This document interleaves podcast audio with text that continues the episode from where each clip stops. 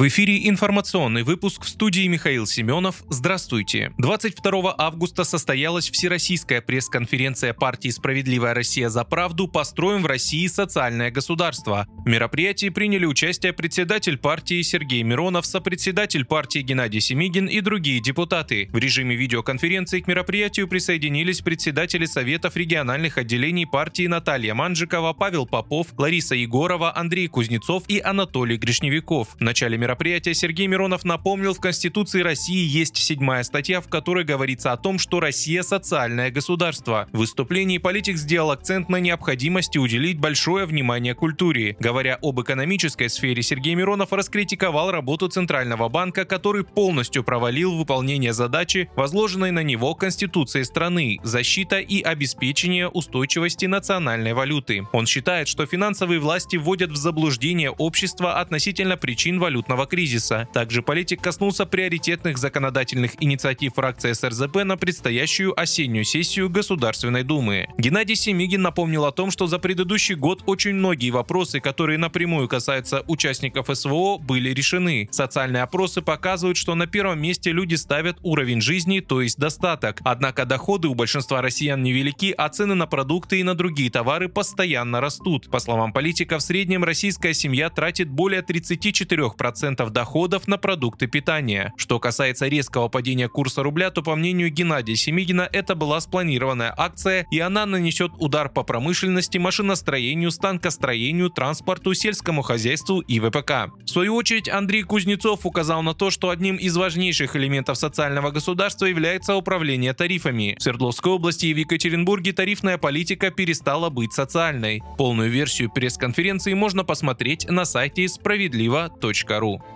Президент России Владимир Путин анонсировал повышение минимального размера оплаты труда на 18,5% с 1 января 2024 года. По его словам, это положительно отразится на доходах граждан. Глава государства подчеркнул, что это окажется значительно выше темпов инфляции и темпов роста зарплат в стране. Он добавил, что таким образом финансовое состояние около 4 миллионов 800 тысяч работников улучшится.